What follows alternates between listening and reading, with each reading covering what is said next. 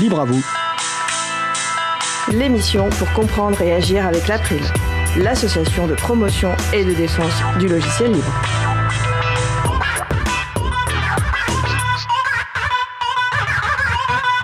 Bonjour à toutes, bonjour à tous. Les femmes, l'informatique, le logiciel libre. Ce sera le sujet principal de l'émission du jour. Avec également au programme la fête des possibles et également la première chronique d'Antana qui portera sur l'installation d'un système d'exploitation libre. Nous allons parler de tout cela dans l'émission Libre à vous du jour. Vous êtes sur la radio Cause Commune, la voix des possibles, 93.1 FM et en DAB+, en Ile-de-France et partout dans le monde sur le site causecommune.fm. Soyez les bienvenus pour cette nouvelle édition de Libre à vous, l'émission pour comprendre et agir avec l'April, l'association de promotion et de défense du logiciel libre. Je suis Fadal Coucher, le délégué général de l'April. Le site web de l'April, c'est april.org vous pouvez trouver une page consacrée à cette émission avec tous les liens et références utiles, les détails sur les pauses musicales et toute autre information utile en complément de l'émission. Également les moyens de nous contacter. N'hésitez pas à nous faire des retours pour indiquer ce qui vous a plu, mais aussi des points d'amélioration. Nous sommes mardi 8 septembre 2020, nous diffusons en direct, mais vous écoutez peut-être une rediffusion ou un podcast. À la réalisation de l'émission aujourd'hui, mon collègue Étienne Gonu. Bonjour Étienne.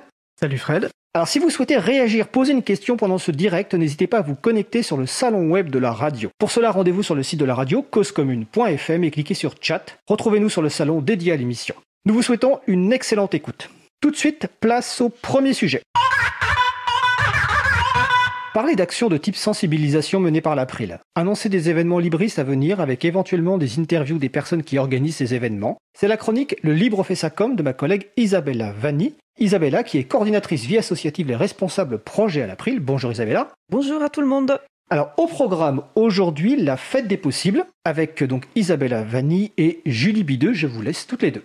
Bonjour, nous allons euh, faire une petite interview avec Julie Bidot de l'équipe d'organisation de la Fête des Possibles. Euh, Julie, bonjour.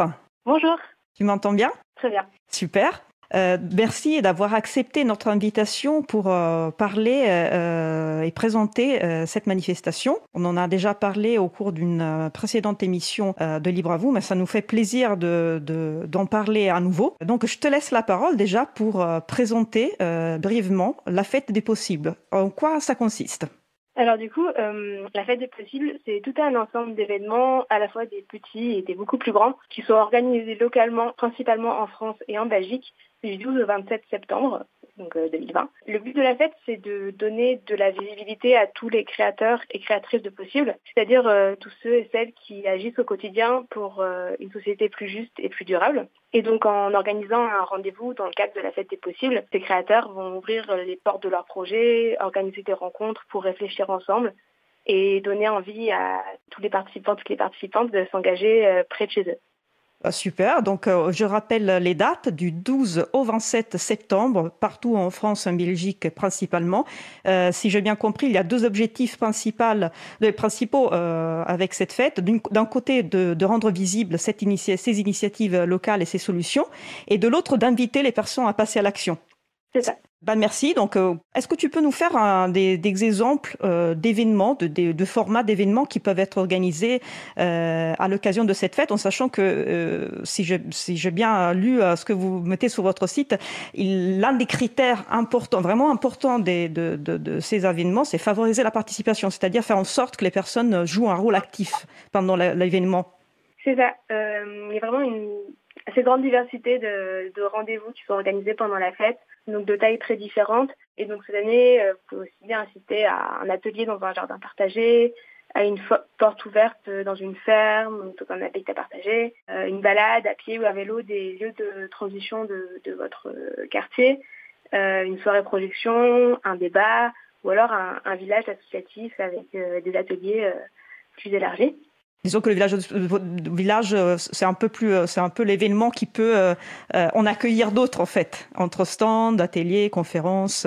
Mais ça, ça, peut être aussi une petite activité. C'est ça. Donc, sur le site, on pourra aussi bien trouver donc juste euh, ces ateliers qui sont organisés euh, dans le local de l'association, euh, qui sont peut-être prévus tous les ans et qui ont été inscrits sur le site de la carte, qui sont organisés parce que c'est la rentrée ou euh, mais aussi donc des, des, événements euh, où des associations travaillent ensemble pour euh, faire parler de leurs activités où du coup on retrouvera à la fois des stands pour découvrir les associations d'un territoire et aussi des, des, des conférences, des ateliers pour s'engager.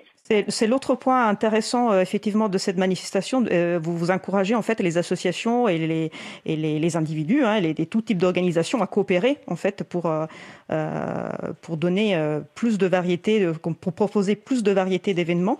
le contexte que, que nous vivons en ce moment, le contexte sanitaire est très très très particulier et j'ai vu que voilà vous en avez tenu compte, notamment dans le dans le kit que vous avez préparé. J'ai créé mon rendez-vous. Est-ce que tu peux nous en parler? Bah, Forcément, donc la situation sanitaire actuelle euh, et ses incertitudes ont pas mal impacté euh, l'organisation des rendez-vous de la fête des possibles. Euh, et donc notamment le, nombre de rendez-vous a assez automatiquement été réduit par rapport à l'année passée et plusieurs ont dû être annulés. bon après il faut savoir que comme de nombreux rendez-vous sont de petite taille, il a souvent été plus facile aux, organisateurs de s'adapter à ces contraintes, même si donc de, de, plus grands événements ont quand même puis être maintenu. Euh, donc on a, nous, essayé de donner des, billes aux, organisateurs euh, sur comment respecter euh, ce contexte, notamment donc de, des événements en plein air ont, ont souvent été favorisés. on a essayé de proposer des, des formats alternatifs, donc d'aller faire justement des circuits pour découvrir les initiatives, plutôt que de se rassembler euh, dans un, espace clos. Tu, parles du circuit, c'est, j'en profite parce que comme euh, Radio Cause Commune émet en, en, en Ile-de-France, euh, j'ai vu un, un, circuit qui, qui avait l'air pas mal, j'irais peut-être. la piste des possibles à Fortville en Val-de-Marne, c'est un, un, jeu de piste en fait. À chaque étape, on découvre un acteur ou une initiative de la ville. On, on est invité à participer à une activité autour d'un thème différent, avec un défi à relever pour passer à l'étape suivante. Donc c'est une, une façon effectivement d'organiser un événement très festif euh, sans euh, pour, autant concentrer trop de personnes au même, au même, endroit, ce, qu'on essaie d'éviter euh, en ces moments. ce que je voulais te demander, c'est que est-ce que c'est encore possible de, proposer des rendez-vous? Oui, tout à fait. Possible de proposer des rendez-vous jusqu'au dernier moment, jusqu'au dernier jour de la fête des possibles, sachant qu'il y a donc la date de la fête des possibles officielle, c'est du 12 au 27 septembre mais il est possible d'inscrire euh, des rendez-vous euh, du 5 septembre au 4 octobre.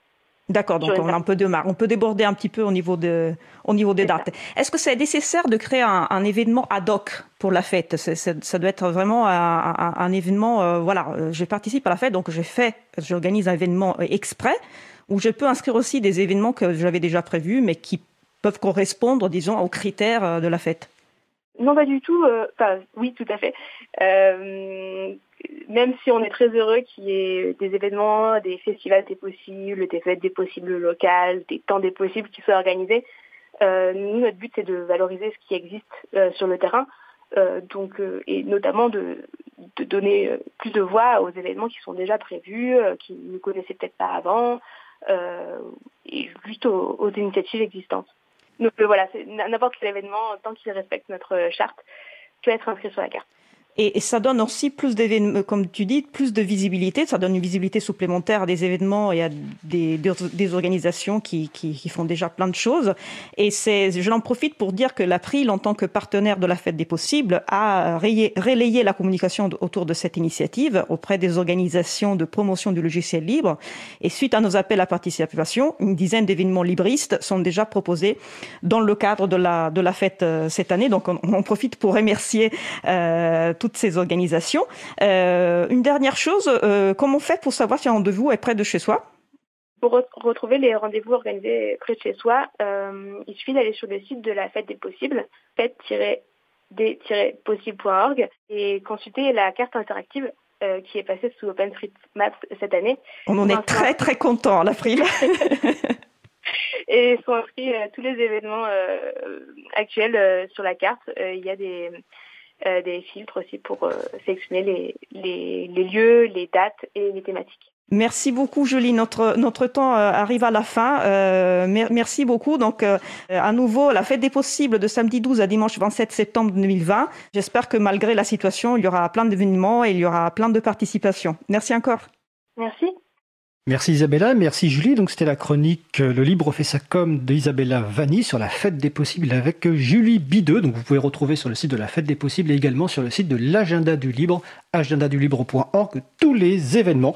Nous allons faire une pause musicale. Nous allons écouter Sleep par Atom et on se retrouve juste après. Belle journée à l'écoute de Cause Commune, la voix des possibles.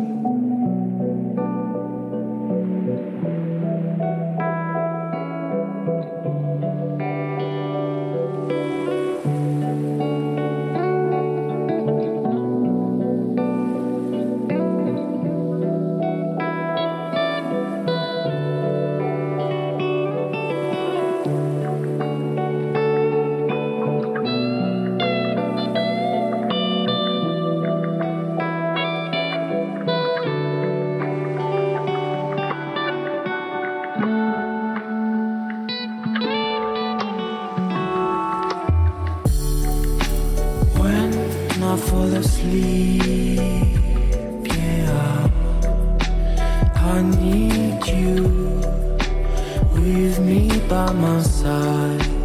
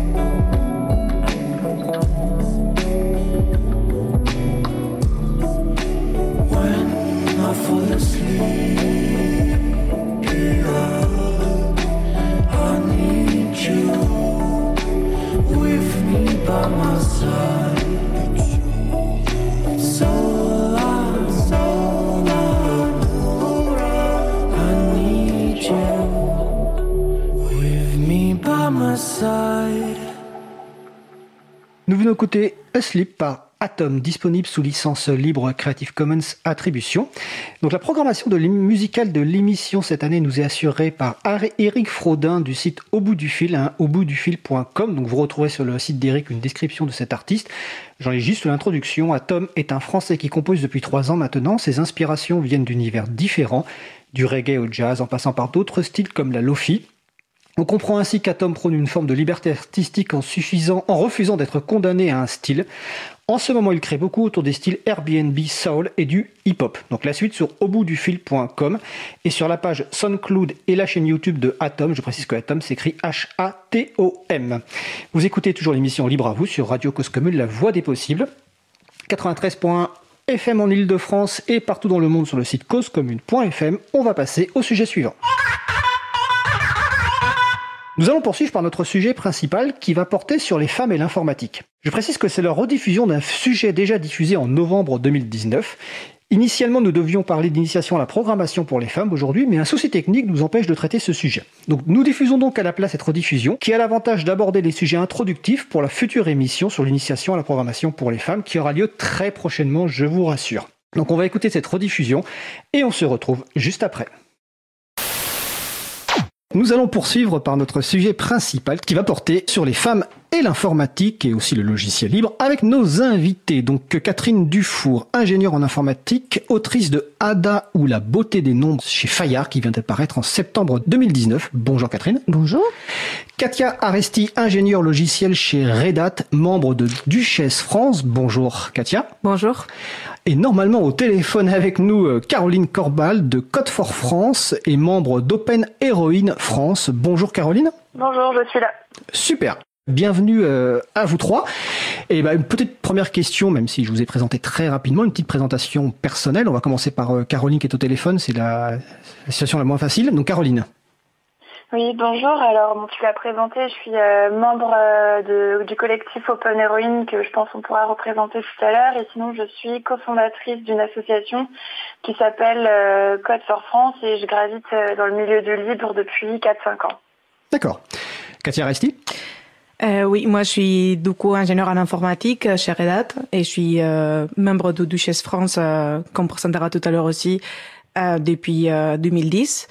Et euh, voilà, je fais de, de l'open source en Java particulièrement.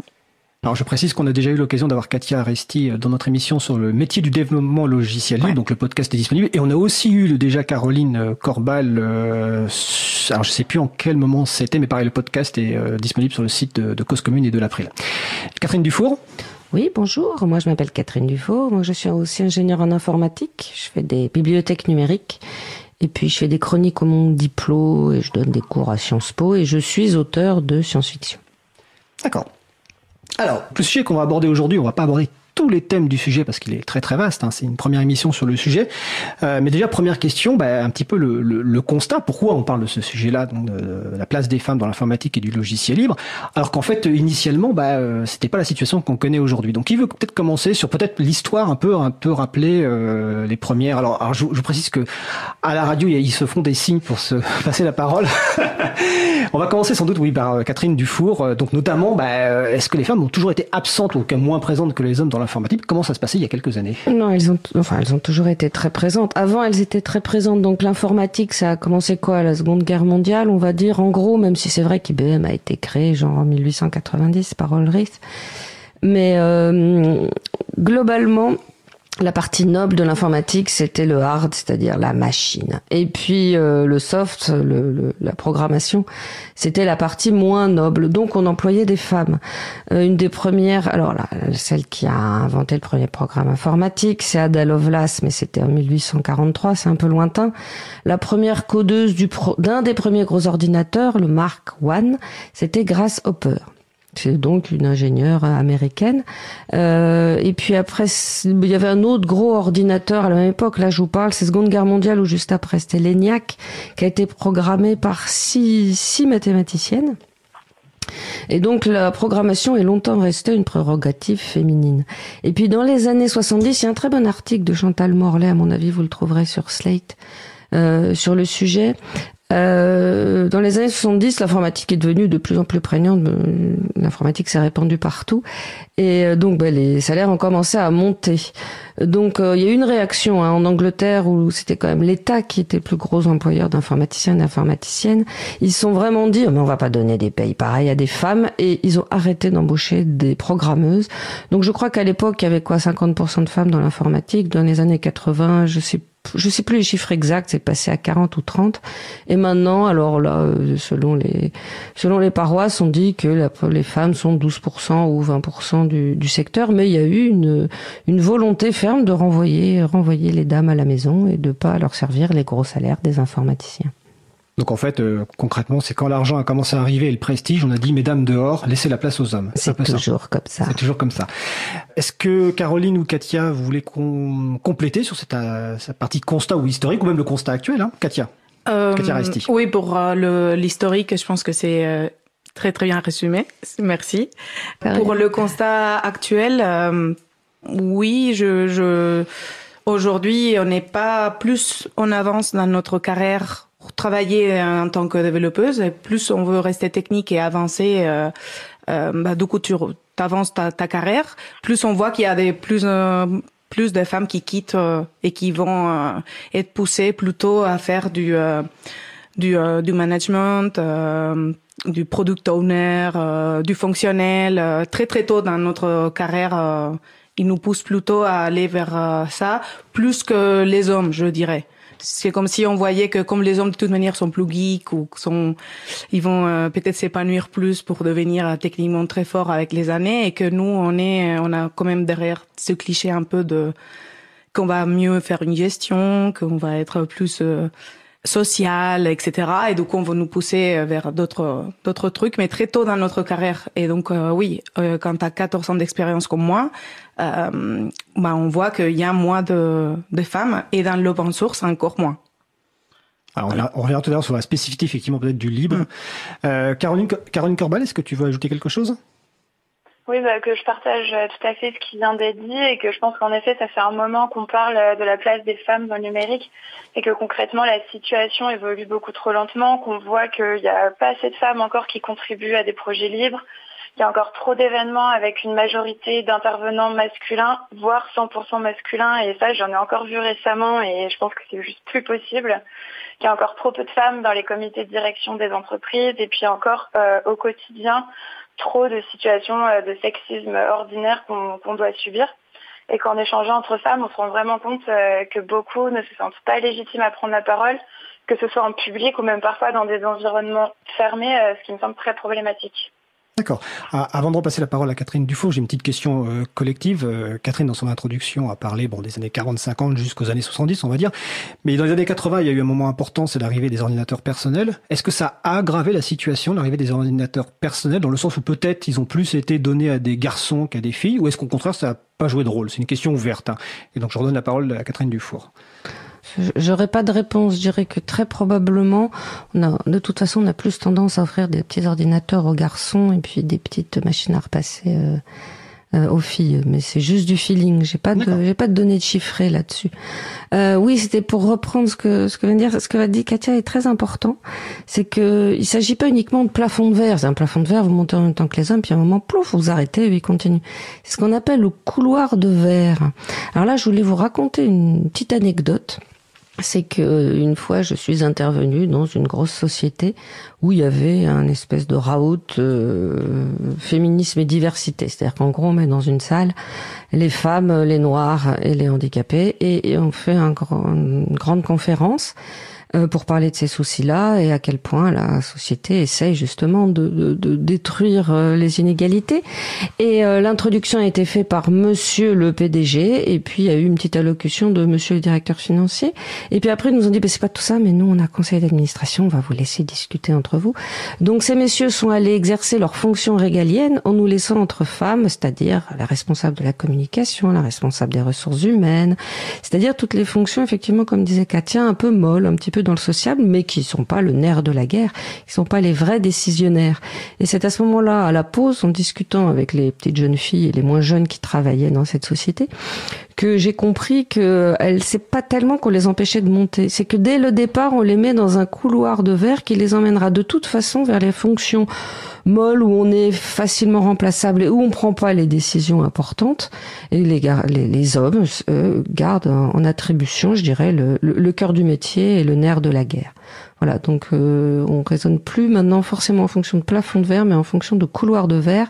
Et c'est très bien fléché depuis le début de la carrière. Et donc je félicite Katia pour avoir résisté à la pression de prendre ce couloir. Et alors, avant de donner la parole à Katia, et j'insiste d'ailleurs sur le métier de développeuse, euh, d'écouter le podcast de son émission avec euh, Katia et c'était avec Emmanuel Ravière aussi, où ils ont expliqué euh, qu'on pouvait être développeur et développeuse bah, de, de, de, logiciels, et en l'occurrence de logiciels libres, pendant des années et des années, que, que devenir chef de projet ou faire du marketing, c'était pas la voie absolue. Hein, donc, je vous encourage vraiment à l'écouter. Je voulais juste savoir, est-ce que par rapport à ma question sur le, les, les, ordinateurs personnels des années 80, est-ce que Katia ou Caroline, vous avez un commentaire là-dessus, ou pareil, vous n'avez pas de réponse euh, Moi, je pense que effectivement, euh, j'ai pas, j'ai pas vécu ça parce que justement, euh, mon père En fait, je pense mon père, il m'a quand même un peu mis dans la tête que je devais être une ingénieure parce qu'il voulait euh, et depuis que j'étais genre euh, toute petite, euh, j'avais 3 4 ans qu'on me demandait qu'est-ce qu'on voulait être quand on sera grande, moi je disais je voulais être ingénieur parce que lui disait tu veux être ingénieur machin. Mais donc après j'ai fait ça parce que j'ai appris à coder plus tard et j'aimais coder. Et donc, c'est pour ça que j'ai pris cette voie, bah, parce que mon père m'a dit de faire ceci ou cela. C'est vraiment moi qui a choisi. Mais ce qui a été intéressant dans mon cas est que lui m'a poussé à beaucoup de choses. Euh, comme euh, c'est lui, c'est lui qui a mené les Lego à la maison. Il a acheté des jouets typiquement euh, plus orientés pour des garçons euh, ou disons euh, marketisés pour euh, les garçons, donc donc pas rose. Mais j'avais aussi des poupées, énormément de poupées. J'avais je faisais la peinture, je faisais la danse, euh, etc. Disons que j'étais exposée à tout et et donc ça, j'ai pas vécu. Mais je pense que mon père m'aurait offert. Moi, j'ai eu un ordinateur après et tout. Donc oui, je crois que ça peut avoir une grosse influence. Euh, ce que ou de quoi on te pousse à la maison et que euh, tous les stéréotypes de la euh, des jouets, etc. Euh, ça joue forcément. Euh, c'est en, quoi on joue quand on est petit, qu'on qu'on grandit avec ça quand même. C'est du coup, je pense qu'il y a, il doit forcément eu avoir une influence, de mon avis. Mais c'est empirique. En même temps, j'ai pas des datas. Hein, Alors, on reviendra sur ce sujet justement euh, dans, le cours de l'émission sur le rôle de, de l'éducation des parents, de l'école, etc. Et juste après, on va aborder un peu le sujet aussi bah, de, de, ce qui aggrave la situation aujourd'hui, de ce qui peut l'améliorer. On va parler aussi d'aujourd'hui. Est-ce que Caroline, toi, sur la partie expérience des années 80, alors même si de mémoire tu es un peu plus jeune peut-être que nous, est-ce que tu as une, une expérience ou des commentaires à faire? Euh, bah, je rejoins Katia, moi j'ai eu la chance parce que mes parents m'ont tout de suite mis un ordinateur euh, dans les mains, donc c'était dans les années 90. Et euh, donc j'ai pu euh, essayer ça dès le début et c'est là où je pense que l'école va avoir un rôle fondamental aussi pour euh, gommer les discriminations qu'on peut avoir dans certains foyers. J'espère de toute façon qu'à terme aussi dans les foyers, on aura de moins en moins ces discriminations D'accord. sur, sur ouais. Ok. Alors là, on va parler un petit peu des, des, des de, de, ce qui, même si tu, euh, Caroline a commencé, sur ce qui aggrave la situation, c'est ce qui peut améliorer la situation, aussi les propositions euh, concrètes. On parlera aussi peut-être des spécificités, peut-être du logiciel libre, s'il y en a par rapport à l'informatique en général, hein, parce qu'il peut y en avoir. Mais Catherine Dufaux, vous vouliez intervenir? Oui, je voulais juste dire que le, la notion de père est très importante. Moi, j'ai écrit un livre. Père, P-A-I-R? P-E-R-E. avec un accent. Okay. J'ai écrit un livre, euh, Le guide des métiers pour les petites filles qui veulent pas finir princesse, où je donne des modèles, c'est-à-dire des bios de femmes, euh, informaticiennes, mathématiciennes, chercheuses d'or, euh, agentes secrètes, surfeuses, bref, tout un tas de métiers rigolos et que euh, les femmes ne font pas traditionnellement. Et donc, je me suis intéressée aux bios de ces femmes-là, euh, celles qui font de la voile, celles qui font euh, du, du, du, combat rapproché, enfin bref, des, des, choses de, vues comme masculines. Systématiquement le père qui autorise. Hein. Je sais pas, Émilie du Châtelet, qui est une grosse génie mathématique du 18e, c'est son père qui lui a donné l'autorisation de, de faire. Et je retrouve très souvent le père comme moteur du fait qu'une femme s'affranchisse des limites imposées à son genre. Donc, messieurs, si vous vous sentez féministe, le meilleur service que vous pouvez rendre à, aux femmes, c'est de, d'autoriser votre fille à sortir justement de ses limites et de l'autoriser et de lui donner les moyens. Ça, c'est véritablement, ça se retrouve systématiquement. D'accord, excellente intervention et on reviendra sur la partie euh, éducation euh, plus en détail encore après. Caroline, tout à l'heure, tu avais commencé à citer quelques points qui aggravent la situation, euh, parce qu'on on a bien compris l'historique, et euh, mais aujourd'hui, bah, il y a des choses qui aggravent. Est-ce que est-ce qu'on peut faire un petit tour d'horizon rapide et puis peut-être les choses qui peuvent permettre de corriger justement ces, ces points euh, négatifs et les propositions concrètes? Et là, on parlera un peu plus de vos structures euh, et de vos actions. Donc, qu'est-ce qui aujourd'hui aggrave la situation, qui déjà n'est pas très très très belle? Alors déjà, je dirais que ça dépend du, du, point de vue où on se place. Si on se place au niveau des organisations, par exemple des entreprises et des associations, qui sont euh, deux milieux que j'ai pu euh, pas mal expérimenter, euh, ce que j'observais, c'est que le manque de dialogue est vraiment un souci entre équipes. On a vraiment besoin de se parler, de dire quelles sont nos attentes sur ces sujets-là, au risque d'entretenir des situations qui sont non satisfaisantes. Ensuite, je pense qu'un des soucis, c'est le manque de prise de risque euh, par exemple, prise de risque euh, lors d'événements à inviter des, intervenantes euh, qui sont moins expérimentées en se disant qu'on veut tel ou tel nom masculin parce que c'est une valeur sûre. En fait, je pense qu'il faut vraiment qu'on apprenne à faire confiance à des femmes plus jeunes. Et si on ne le fait pas, c'est un cercle vicieux et ces femmes-là pourront jamais se former. Ensuite, je pense que la manière dont les enjeux de diversité et d'inclusion sont traités parfois aggrave le problème parce que soit c'est traité comme des enjeux de communication euh, sans action concrète derrière qui peut les desservir, soit parfois c'est l'inverse, on n'en parle pas parce qu'on a peur de mal faire, de mal en parler, de pas utiliser les bons termes, par exemple de faire peur à ses clients, au public, et ça je pense que c'est vraiment regrettable. Et euh, dernier mot là-dessus, au niveau global aussi, je pense que l'absence de rôle modèle euh, joue un rôle clé parce que nos cultures numériques sont vraiment peuplées d'icônes masculines, euh, que ces hommes-là nous inspirent ou non. Hein. On peut tous citer leur nom alors que c'est pas le cas avec la plupart des femmes qui aujourd'hui excellent dans le milieu informatique. Et voilà, je pense que ça, ça aggrave clairement le problème parce que les jeunes filles ne peuvent pas s'identifier dans des rôles modèles féminins. Très bien, en plus ça, fait, ça me fait rebondir sur euh, le livre euh, euh, de Catherine Dufour, donc guide du métier pour les petites filles, où justement vous avez c'est des rôles modèles, des rôles modèles anciennement de enfin anciennes et actuelles voilà. Donc pour qu'effectivement, et ça c'est important, et on reviendra tout à l'heure aussi dans le rôle important joué justement sur ce rôle modèle, et notamment avec euh, Duchesse France, euh, mise en valeur des rôles modèles. Est-ce que vous voulez compléter, euh, Katia ou Catherine, sur euh, cette partie vraiment aggravation de la situation, ou est-ce qu'on passe directement bah, aux choses plutôt positives, c'est-à-dire comment améliorer les choses? Moi je suis tout à fait d'accord avec ce que dit effectivement Caroline.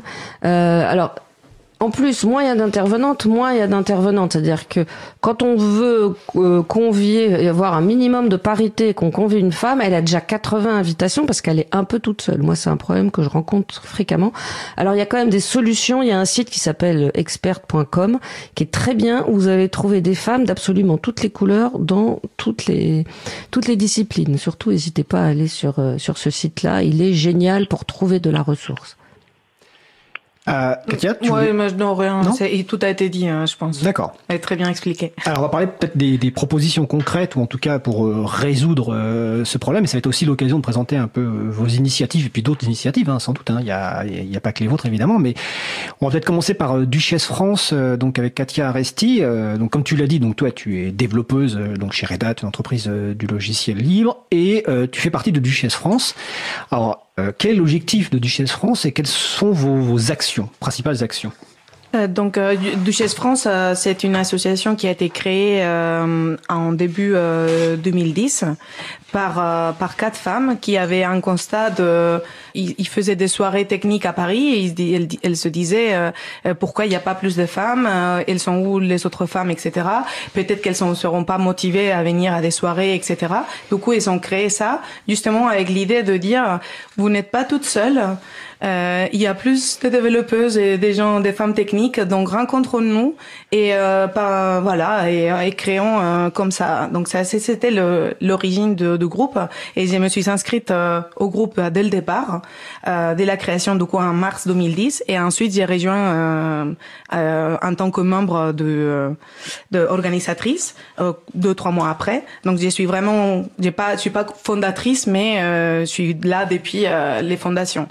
Et en fait, euh, oui, nos actions euh, sont principalement pour euh, justement mettre en avant des femmes, pour que d'autres femmes s'inspirent des différents parcours, euh, mettre en place euh, on a toute une communauté dans laquelle euh, sur Slack aujourd'hui dans laquelle on peut discuter. Précise que c'est Slack. Slack c'est un chat euh, un, un, une, logiciel qui sert à créer des, des canaux, des chats. Euh, de communication. Euh, voilà, et que du coup, on peut poster sur différents sujets, échanger, etc.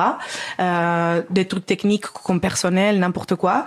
Puis euh, on a, on crée aussi, on, a, on organise aussi des soirées techniques à Paris. On essaye que euh, les euh, les intervenants de soirées techniques soient des femmes ou de ou un homme à une femme. Parfois, ce n'est pas possible. Du coup, on va pas refuser quelqu'un qui veut venir parler à Duchesse euh, parce que c'est un homme, justement. Mais le but, c'est vraiment de pousser les femmes à, à parler, à partager sur leurs connaissances techniques. Et donc, on fait des soirées autour de ça. Et voilà. Et ça peut être aussi simplement un apéro. Euh, euh, voilà. C'est, on fait plein de choses. Et hum, le seul truc qu'on n'est pas méga structuré, dans le sens où on n'a pas une soirée tous les mois, je sais pas comment. C'est vraiment au besoin, au, feeling, au feeling et au aux disponibilités de chacune parce qu'on est quand même, on fait tout ça en bénévolat et euh, et du coup, ouais, ça prend un temps fou quand même. Et, euh, et on a une vie, euh, la plupart, on a une vie bah, de travail plus famille, plus, plus mille trucs. Hein. Euh, mais la communauté est quand même assez grande. Et sur Meetup, euh, qui est un site pour justement rassembler, pour organiser des événements et pouvoir que les gens s'inscrivent, on était pas loin de 2500 inscrits ou 3000. Euh, donc euh, euh, en fait, il y a plein de meet-up, donc de soirées techniques comme ça sur Paris. Et mon constat a été que quand c'est Duchesse qui l'organise, la moitié des assistants sur des soirées très techniques, c'est des femmes souvent. Alors que d'autres soirées techniques organisées par d'autres groupes, peut-être t'as une femme voire zéro. Euh, genre vraiment, le pourcentage est beaucoup plus petit. Mais nous, on n'organise pas que pour les femmes, on ferme euh, personne en fait. D'accord. Voilà. Mais on verra sur ta remarque, notamment sur les, euh, les réunions mixtes ou non mixtes, qui, peut, qui peuvent avoir leur important les réunions non mixtes. Je relais une question ou plutôt une suggestion qui est sur le salon web. Donc n'hésitez pas à vous joindre à nous sur causecommune.fm. Donc il y a Marie Odile qui suggère, sous forme de question, d'enregistrer les conférences et de les publier. Et en plus, je pense qu'elle pourrait rajouter qu'elle va les transcrire, parce que Marie Odile, c'est notre personne qui transcrit les, conférences. Donc, question, est-ce que ces conférences sont enregistrées? Le, Celles qu'on fait avec euh, Duchesse? Bah, hmm, si, y a, si la salle qui nous héberge, il y a moyen, oui. Mais sinon, euh, non. Et parfois, c'est juste que c'est des ateliers de coding. mais c'est pour les pros. Ce qu'on fait souvent, c'est pour les pros. C'est pas pour euh, initier des gens au code, mais c'est vraiment pour les pros qu'on est là. voilà. donc, c'est des choses assez pas techniquement poussées, en fait. D'accord. Caroline Corbal, de ton côté, donc Open Heroine, je pense que c'est assez proche, euh, mais tu vas nous expliquer ça. Donc, euh, d'où vient Open Heroine et qu'est-ce que vous faites? Oui, il y a quelques similitudes avec ce que vient de dire Katia. Euh, Open Heroine, en fait, c'est un collectif international qui a été créé il y a quatre ans pour rassembler les voix de femmes qui agissent dans le numérique ouvert. Donc, par numérique ouvert, on entend le logiciel libre, l'open data, l'open gov, les communs numériques, etc. Et euh, donc ça, c'est un réseau international. Toutes ces femmes-là, euh, donc là pour le coup, c'est fermé aux hommes. C'est uniquement pour les femmes. Elles se retrouvent sur un Slack international. Et avec une amie, euh, Cécile Le Guen, on a décidé il y a deux ans d'ouvrir le chapitre français de ce réseau face au constat en fait euh, qu'on rencontrait encore dans nos environnements professionnels, trop de situations de sexisme ordinaire et qu'on avait vraiment besoin de s'en parler euh, entre femmes dans des espaces euh, safe, donc où on se sent en sécurité pour en parler. Et donc voilà, Open Heroine en France, c'est un réseau de confiance dans lequel chacune est bienvenue. C'est complètement informel, il n'y a pas de bullshit, pas de post-it, pas d'ordre du jour, pas de feuille de bullshit, de, comment on dit en français, de on, parle de choses sérieuses, quoi. Voilà. on parle de choses sérieuses, il n'y a pas de post-it, pas d'ordre du jour, pas de feuille de route. On va boire des bières régulièrement. On a une boucle sur euh, l'application Telegram pour échanger, sur laquelle euh, toutes les femmes sont bienvenues. Il y a aussi des femmes qui ne sont pas dans le numérique d'ailleurs qui nous rejoignent parce qu'elles sont intéressées par nos discussions. Et euh, de temps en temps, on monte des projets quand le besoin s'en fait ressentir. Là, par exemple, récemment, on a organisé une soirée euh, sur euh, les femmes et la politique pour aider des jeunes femmes à s'engager en politique. Donc là, ça dépasse en plus le, sujet du numérique. Et donc voilà, si vous souhaitez nous rejoindre, n'hésitez pas à me contacter et on rajoutera la boucle de discussion. D'accord. oui.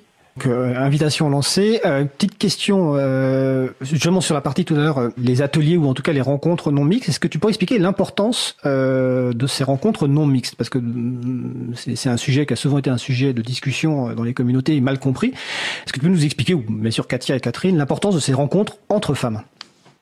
Oui, alors euh, en fait, c'est vraiment là pour le coup euh, né du constat que entre femmes, on se parle pas euh, de la même manière que quand il y a des hommes, et qu'il y a beaucoup de femmes aussi qui viennent pas à des réunions où il y a des hommes, ou alors si elles viennent, elles n'osent pas prendre la parole euh, de la même manière, et que vu l'ensemble des problèmes qu'on rencontrait, on avait besoin d'espace où on se sent en sécurité, on se sent bien pour aborder ces problèmes.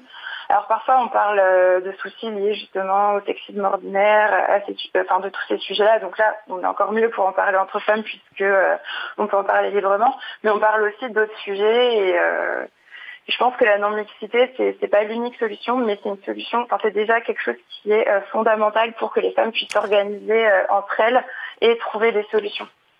D'accord. Alors on va revenir sur ce sujet-là des propositions concrètes parce que j'ai vu sur vos sites que vous avez pas mal de propositions et notamment on reviendra sur l'organisation des conférences, comment justement quels conseils on peut donner aux, structures qui organisent des conférences. On va faire une pause musicale, on va écouter Edge of Feminine par Killing Maze et on se retrouve juste après. Belle journée à l'écoute de Cause Commune. Cause Commune 93.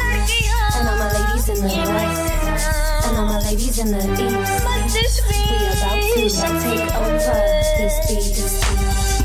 ladies, it's time to stand up. Come on, fellas, take away your girl crush. We gotta make moves. It's time to break through. It's the age of feminine. What you going through? Come on, ladies, it's time to stand your girl crush. We gotta make moves. It's time to break through. It's the age of feminine. What you gon' do? You see, this system has long been a joke. Patriarchy been killing innocent folk. Fuck the shell and the white, they saving all the yolk. Inside 360, we rep the second toke. He been on my case and I can feel him choke. They wasted our trust and now we must revoke. Will you blindly follow, snorting up that coke that's conscious on your side? Do you feel her pose? And we don't want eat cave animals. Sick of the world, they be acting like cannibals. We don't believe in death for power. Fuck the thrill and the watchtower. Do you have the balls? Are you a coward? I can hear the masses and they keep getting louder. Stop up in the pills, crushing up the powder. Believe in yourself, fuck that internal doubter. Alright, ladies, it's time to stand up. Come on, fellas, take away your girl crush. We gotta make moves, it's time to break through. It's the age of feminine. What you gon' do? Come on, ladies, it's time to stand up. Alright, fellas, take away your girl crush. We gotta make moves, it's time to break through. It's the age of feminine. What you gon' do? न कोई मजनू बल्कि काम करवाएँगे अपने कामयाबी से कुछ बन जाएँगे न कोई मजनू बल्कि काम करवाएँगे अपने कामयाबी Take over or watch the babies die. Polluted air, gun blast, see the way they cry. You've been muted, look at shots, I can hear them sigh. Are you waiting on the devil or God for piece of pie? Me and my ladies, we've been grinding teeth. Practicing and preaching, we hoping to impeach. Inhale the silly we suck it in deep. You've been wasting my time, assuming that we creep, but I've been real far from casual. I'm a serious bitch, I'm writing a manual. Fuck the chit chat, small talk, he sound like Hannibal Lecter. Or it's the weapons inspector in the US. Who is the real threat? I know you suspect, and while you reflect, we lethal inject with azul infect. I'm about to defect. Until then, I'll be writing rhymes and I'll be writing checks. Alright, ladies, it's time to stand up. Come on, fellas, take away your girl's crush. We gotta make moves. It's time to break through. It's the age of feminine. What you gon' do? Come on, ladies, it's time to stand up. Alright, fellas, take away your girl's crush. We gotta make moves. It's time to break through. It's the age of feminine. What you gon' do? And all my ladies in the west,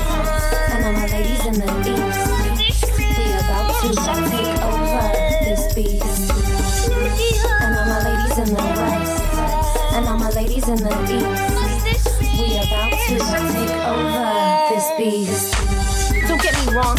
love our men, but the days of the female service way back when are over, my friend. Human rights we must defend. Breathe in the feminine energy, it's a yang trend.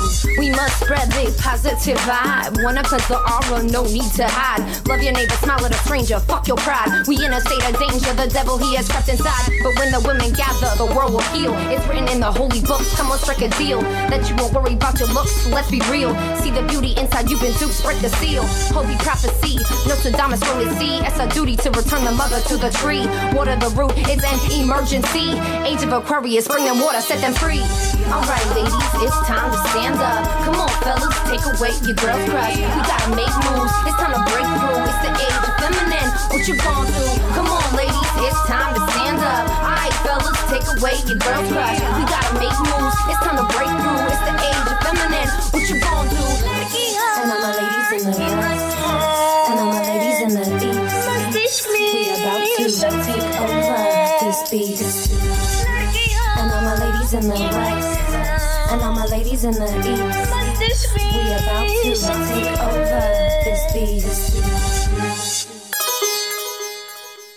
Nous venons d'écouter Edge of Feminine par Killy Maze, disponible sous licence libre Creative Commons, partage dans les mêmes conditions. Vous écoutez l'émission Libre à vous sur Radio Cause Commune 93.1 en Ile-de-France et partout ailleurs sur le site causecommune.fm.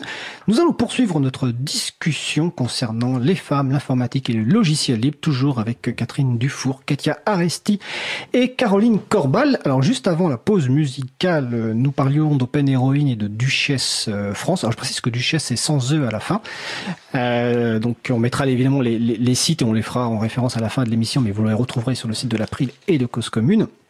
Et on commençait un petit peu à parler bah, des, propositions, des pratiques euh, des unes et des autres dans, vos structures.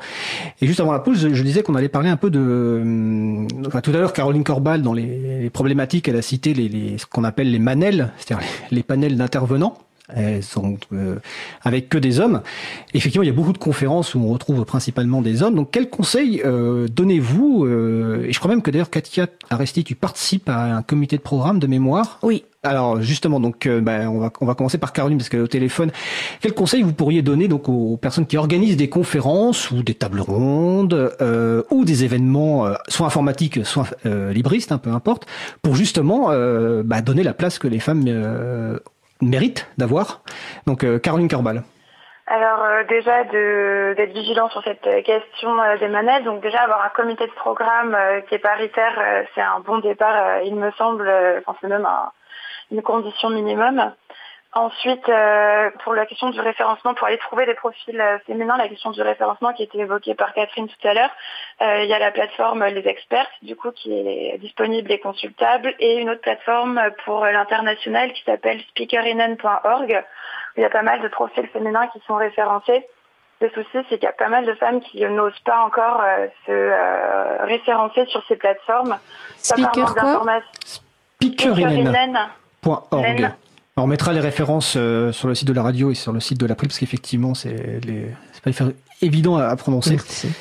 Et je Oui. précise aussi, et je te redonne la parole, que sur Duchesse France, euh, il y a une liste d'expertes techniques. Euh, c'est d'ailleurs là où j'avais trouvé euh, Katia Aresti quand j'ai cherché une développeuse euh, pour l'émission de l'April. Je te laisse poursuivre. Et euh, donc euh, oui, je disais qu'il y a pas mal de femmes qui ne se référencent pas par manque d'informations ou parce qu'elles se sentent pas légitimes à revendiquer une expertise. Donc euh, mon message, c'est vraiment référencez-vous, vous êtes légitime et votre parole compte. Et euh, si vous êtes un homme, vous pouvez aussi référencer les femmes autour de vous ou en tout cas les inviter à le faire, à leur en parler. Et euh, ensuite, pour euh, terminer sur euh, les conférences, je pense qu'il est important de créer un environnement dans lequel chacun, chacun et chacune se sentent en confiance pour intervenir et que pour ça, avoir des outils comme un code de conduite, c'est quelque chose qui est tout à fait nécessaire pour créer des environnements dans lesquels euh, on se sent en confiance. Et euh, il y a aussi tout un tas d'outils qui sont expérimentés par euh, des conférences, beaucoup euh, des conférences euh, aux États-Unis, où euh, par exemple à l'entrée de la conférence, on vous donne un badge avec euh, les pronoms par lesquels vous voulez qu'on vous nomme lors de la conférence, est-ce que vous souhaitez ou non être pris en photo, etc. D'accord. Euh, euh, Katia Resti? Euh, donc, euh, je vais rajouter euh, déjà que souvent, euh, ce qui arrive aujourd'hui dans les confs est que euh, dès qu'il y a un panel euh, trop bah, dans lequel il n'y a pas de femmes ou etc. Euh, il y a quand même un peu de tweet bashing euh, vers la conférence en mode euh, mais pourquoi il y a pas il y a pas qu'est-ce que vous avez fait euh, vous avez fait de la merde etc. Et en fait euh, euh, souvent c'est des, des hommes qui organisent ou qui ont euh, une équipe dans laquelle il y a peut-être une ou deux femmes, mais majoritairement des, des hommes, euh, mais qu'ils ont fait quand même un effort de chercher. Mais il y a des femmes qui ont dit non pour euh, pour y aller euh, parce que souvent on est les mêmes qui on est sursollicités. Et pourquoi je trouve que c'est un problème, c'est pas que nous on dit non. Les problèmes, les problèmes est que souvent ça arrive que euh, que justement les, les personnes qui organisent, ils se disent ah on veut inviter justement des femmes, mais qui sont ces femmes-là? Et donc ils connaissent que très peu. Parce qu'en fait, ça suffit pas de s'intéresser à faire venir des, venir des femmes parler, juste pour cocher une case euh, diversité. Euh, il faut s'intéresser avant, mais bien avant, genre des mois et des mois avant que tu organises une conférence. Parce que comme ça, tu vas quand on va t'inviter, tu vas savoir que c'est pas parce que tu es une femme, ce qui est une horreur hein, quand tu te fais inviter juste en te disant c'est juste parce que tu es une femme, euh, parce que voilà dès que tu es visible, tu es quand même un peu sursollicité. Et euh, tu quand même cette euh, impression-là. Donc, euh, c'est un truc qui revient souvent dans, quand on discute euh, C'est Duchesse France. C'est euh, truc euh, que tu te dis, est-ce qu'on m'invite parce que je suis légitime ou parce que juste je suis une femme que je vais cocher une case diversité? Mais quand on t'invite et on connaît ton travail et on t'invite parce qu'on te veut, bah, on a beaucoup plus tendance à dire oui et à pas sentir cette syndrome d'imposteur pour y aller et, et oser se lancer. Donc oui, le conseil fondamental que moi je donne aux gens, déjà comme elle a dit euh, Caroli- Caroline, Caroline. oui, et euh, d'avoir une équipe mixte, c'est très très bien parce que souvent les femmes s'intéressent à d'autres femmes aussi, mais aussi les hommes qui sont en train d'organiser, de s'intéresser à ce qu'ils font leurs collègues féminines, s'intéresser avec beaucoup d'avance, parce que comme ça, c'est comme ça que ça se crée quand même cette euh, cette communauté, ça s'agrandisse et les femmes ont vraiment envie d'aller euh, parler euh, dans leurs conférences. Et euh, voilà. T'as pas, tu vas pas avoir cette impression de oui, on m'invite parce qu'ils veulent cocher une case euh, diversité et pas avoir un Twitter bashing euh, derrière. D'ailleurs, ce que je trouve bien, après je donne la parole à, Catherine Dufour, notamment sur Duchesse France ou d'autres sites comme ça, c'est qu'il y a votre ex- expertise qui est mise en avant, notamment la tienne sur ton développement. Alors moi, initialement, en fait, je, je souhaitais, euh, je connais quelqu'un dans le monde du logiciel depuis longtemps, enfin, ça fait longtemps que j'ai pas vu, mais c'est Agnès Crépet que tu, Mm. tu connais, mais qui est, euh, qui est maintenant à Amsterdam, euh, Amsterdam chez, chez Fairphone. Et, euh, et donc en cherchant un petit peu les profils techniques, euh, j'ai vu voilà qu'il y avait ce qui était mis en avant avant tout, c'est vos, vos compétences techniques. Et on, nous, on cherchait évidemment quelqu'un qui, qui avait une expérience technique et aussi une longue expérience dans le développement logiciel, ce qui est pas forcément évident, comme tu le disais au début. Euh, les gens Oui. qui ont 15 ans d'expérience de euh, logiciel, c'est pas forcément évident. On voulait sur, ce, sur ce, cette, cette- émission vraiment quelqu'un qui fait du développement et pas quelqu'un qui est devenu chef de projet. Donc ça, c'est ce que je trouve bien sur ces sites-là, c'est mise en avant la, la- la compétence technique. Euh, mais comme tu le dis, effectivement, on on- il faut pas s'y intéresser au dernier moment et ça nécessite un travail. Et je, je pense, alors je vous poserai peut-être la question, c'est que je ça ne doit pas reposer dans les comités de programme que sur les femmes ça doit être la responsabilité du comité de programme Oui. globalement d'avoir cette démarche là qui certes euh, alors ah, si et j'ai une autre question euh, qui me vient à Oui, l'esprit. Quand tu oui. parlais des, des oui et je te laisse réagir. Une question comme ça vous pourrez y répondre. Est-ce que c'est un, un truc qui est dur à, à, à combattre? C'est peut-être l'habitude des hommes des réseaux d'être entre eux. Est-ce que est-ce que vous l'avez vécu ça par exemple quand vous euh, participez à des comités de programme ou des événements cette habitude que les hommes ont être- d'être entre eux?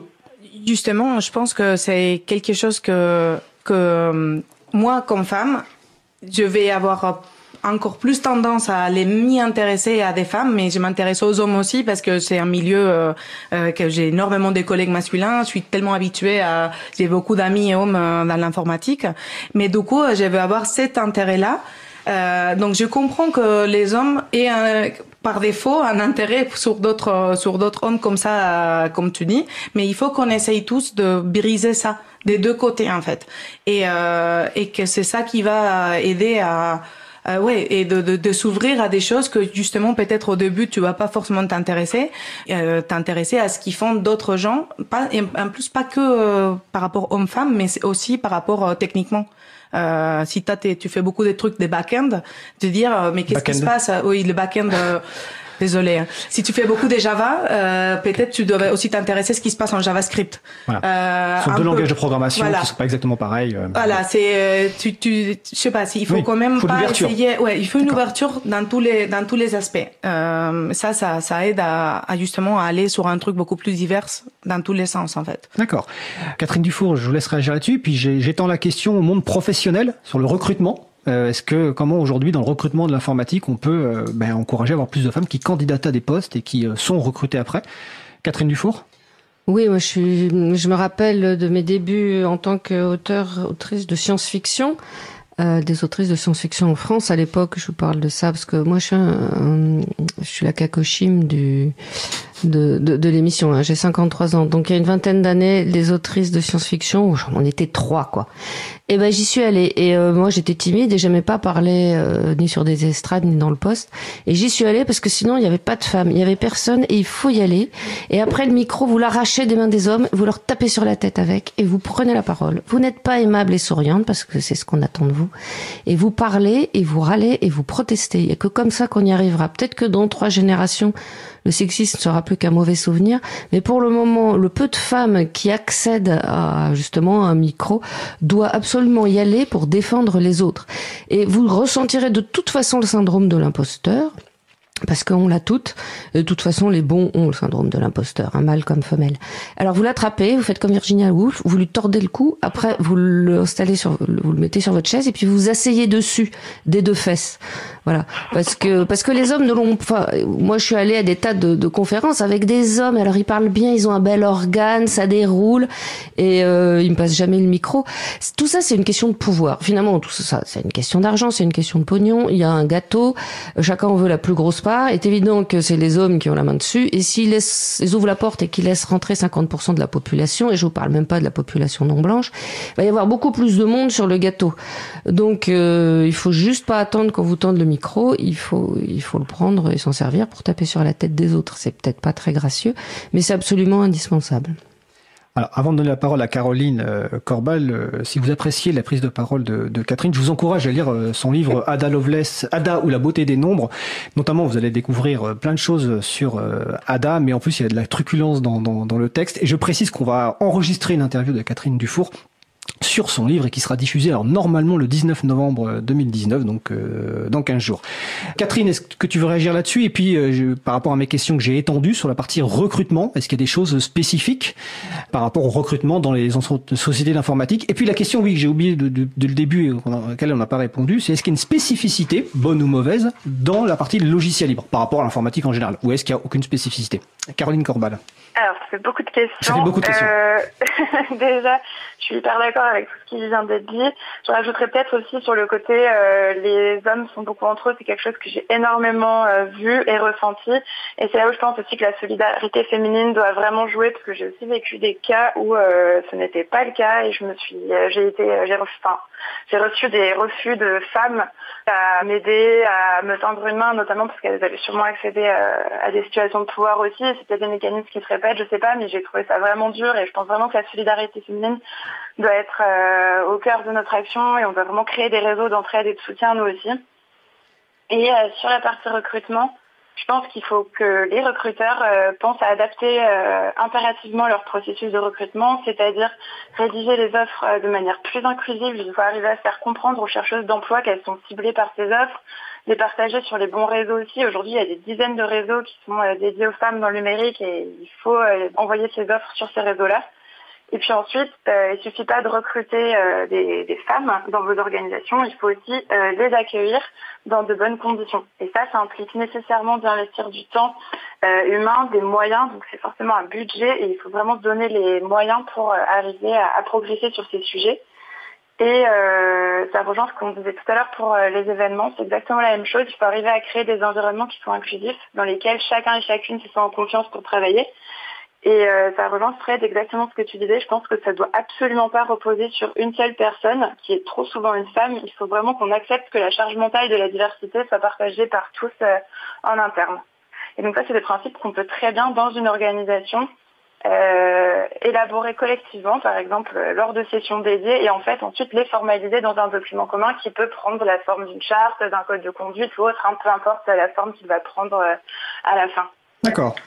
Petite question avant d'aborder le sujet suivant sur le rôle de l'éducation, de l'école, des, des, parents, pour euh, que les hommes évitent de se faire euh, taper dessus avec un micro euh, par, par, Catherine. Au-delà de d'arrêter de, de, faire des blagues sexistes au travail ou même en, en société, est-ce que vous avez des conseils à leur, à, à leur donner Des conseils pratiques ou simplement le conseil oui. principal que vous, vous voudriez leur donner? Caroline euh, c'est un travail que j'avais fait avec euh, mes collègues, notamment de mon ancienne entreprise. Et euh, l'idée, c'est vraiment d'être un bon allié. Et pour ça, un peu les points qu'on avait euh, élaborés, c'était déjà de dire que quand on a une discussion collective avec des hommes et des femmes autour de la même table, il faut écouter jusqu'au bout chaque prise de parole, accepter de ne pas prendre toute la place et euh, respecter le leadership des femmes. Je sais que parfois c'est difficile, mais vraiment, il faut respecter le leadership des femmes. Et euh, s'il vous plaît, ne pas rire aux blagues et aux remarques sexistes par convention. Ça, c'est quelque chose qui arrive hyper souvent. Il y a une blague qui est euh, adressée à l'auditoire. Souvent, c'est des blagues qui sont pas du tout drôles en plus. Et euh, par convention, par habitude, euh, on rit tous. Ça, vraiment, c'est un, un, réflexe qu'il faut qu'on arrive à déconstruire parce que ça fait beaucoup plus de mal euh, que ce qu'on l'imagine. D'accord. Sur cette partie-là, est-ce que vous voulez compléter, Katia ou Catherine, avant qu'on passe au sujet suivant? Katia? Aresti bah, dans les conférences ou dans le travail, pas assumer euh, le rôle d'une femme par euh, ses apparences.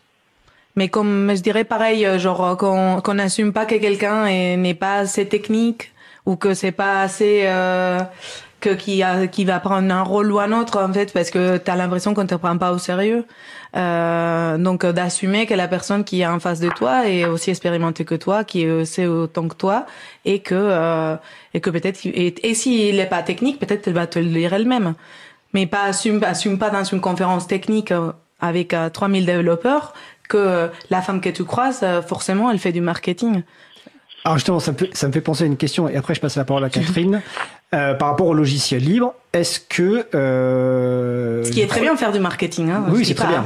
C'est- S'il vous plaît. Hein, euh, je, je crois me c'est souvenir... très très que- bien, mais Je crois me souvenir qu'il y avait une statistique qui était sortie sur une plateforme de développement logiciel, euh, peu importe le nom, euh, qui, compte, qui, qui listait le pourcentage d'acceptation de code venant d'un pseudo de, de genre masculin ou de genre féminin, et que quand c'était un genre féminin, il y avait moins de chances que le code soit accepté rapidement. Est-ce que, est-ce que je me trompe ou est-ce que, euh, je- ou est-ce que c'est une réalité? De, de mon expérience, j'ai euh, je suis en- j'ai une équipe remote. Dans remote, on est À distribué dans tout le monde et ils, on est, ils sont tous euh, des garçons sauf moi. Et, et je me sens pas je me sens pas différente aux autres. Et mon équipe est super est super en fait. Je me sens accueillie, sou- euh, soutenue. Quand il faut vraiment dire c'est c'est pas bien, ils le disent à tout le monde. Bref, ça c'est c'est super.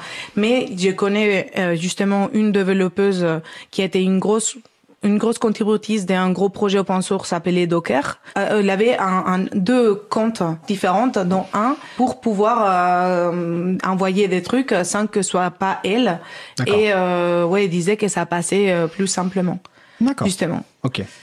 Après, ouais, ça dépend de la communauté, j'imagine, ça dépend du projet. Et je crois me souvenir qu'il y a une statistique qui a été faite sur GitHub, qui est une plateforme de développement, mais on vérifiera et on mettra les liens si, si besoin. Mais peut-être peut-être que je me trompe, mais bon, l'intuition doit Non, pas être non, mais ouais, t'as tout à fait raison. C'est une étude qui était sortie en 2016 sur euh, GitHub qui s'appelle Gender Bias in Open Source. Alors les, les, les, les biais de genre dans le logiciel libre. Voilà. Exactement. D'accord, bah on mettra les références sur le site de, de la radio et de l'April. Et donc on va maintenant euh, euh, Ca- Catherine Dufour. Alors si on veut en savoir un peu plus de façon euh, chiffrée sur euh, ce, ce problème-là, cette problématique-là dans le monde du travail, il faut lire euh, TGS, Travail Georges Société. Donc c'est une c'est une euh, revue qui est menée depuis je sais pas 20 30 ans par madame en tout cas fondée par madame Marwani. Donc ils vont tout simplement euh, poser des questions aux jeunes que veux-tu faire plus tard? Et c'est toujours la même chose. Quand une jeune fille dit moi je veux être maître chien, on lui dit Ah, mais non c'est mieux coiffeuse. Quand un homme veut être coiffeur, il arrive dans une promo de 100, enfin elles sont 99, il est tout seul. Il est accueilli, bien sûr, comme euh, comme le Saint-Sacrement. Quand une femme décide de faire génie mécanique, sur une promo de 100, elles sont deux. Et euh, les autres étudiants n'ont de cesse de dessiner des bits sur leur boîte à outils, euh, de faire des bruits de bouche et de faire, bien sûr, des blagues sexistes qui vous ravalent à votre foufoune. Jusqu'à ce que, en général, sur les deux, il y en a au moins une qui craque et qui va bah, faire coiffeuse. Donc euh, malheureusement, ça change pas tellement. Euh, et il est évident qu'on rêve de pouvoir compter sur une solidarité féminine. Alors, bah, les femmes, c'est comme n'importe quel peuple euh, opprimé. Il y en a quand même un sacré nombre qui ont intériorisé leur euh, leur infériorité et qui se feront couper en deux plutôt que de montrer la moindre solidarité. Et ça, c'est un vrai problème. Mais alors, le problème de la misogynie féminine, permettez-moi de vous dire que c'est encore une terre incognita à défricher. Et je vais laisser des femmes plus jeunes que moi euh, se débrouiller avec. J'en suis ravie. Euh, vous venez de parler des, des enfants quand ils ont des ambitions de, de, métier, euh, quel qu'il soit. Alors justement, c'est le dernier sujet, enfin la der- l'avant-dernier avant les petits conseils de lecture et de podcast, sur le rôle, même si on a déjà un peu parlé tout à l'heure, de, de l'éducation, des parents, euh, de l'école. Donc euh, Katia a raconté euh, son expérience avec euh, son papa. Et tout à l'heure, Catherine Dufour a expliqué le rôle central du père dans l'autorisation de faire telle ou telle chose.